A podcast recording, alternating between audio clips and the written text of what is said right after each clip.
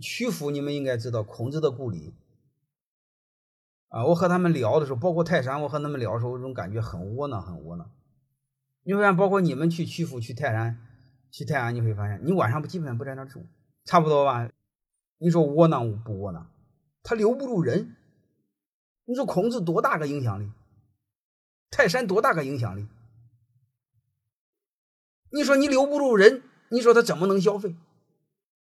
包括我去曲阜就被骗过，因为你去你没概念，他就带你，我带你去这个，带你去那个，去假的景点。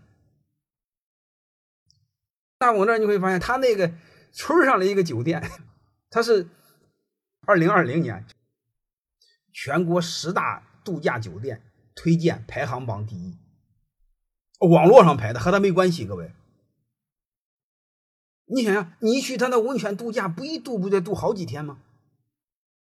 你说他他一个农村偏远的农村，他那个时候叫狼武庄，谐音就以前他们讲谐音叫叫狼窝村就是那个地儿有狼窝，你想多偏远的地儿，